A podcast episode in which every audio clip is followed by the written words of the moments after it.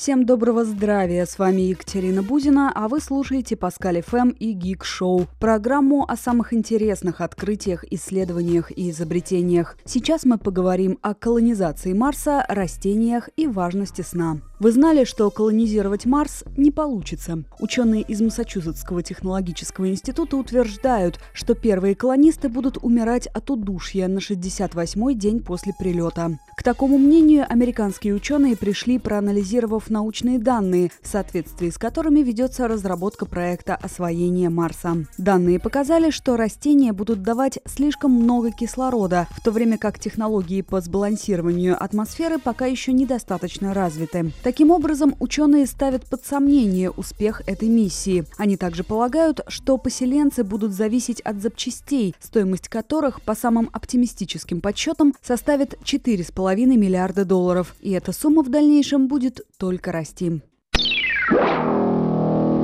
Вы знали, что растения потребляют гораздо больше углекислого газа, чем считалось ранее, а если точнее, на 16% больше. Для оценки будущего влияния углекислого газа на глобальный климат очень важно знать его точное количество в атмосфере. Речь идет лишь о периоде в последние несколько десятков лет, сопровождавшихся бурным ростом выбросов парниковых газов. И неизвестно, какой окажется разница между прогнозом и реальными данными, если ученые попытаются предсказать климат через несколько столетий столетий. Представители научного сообщества хоть и соглашаются с тем, что исследование действительно может помочь уточнить существующие концепции, однако полагают, что это еще не дает повода ставить под сомнение перспективы глобального потепления.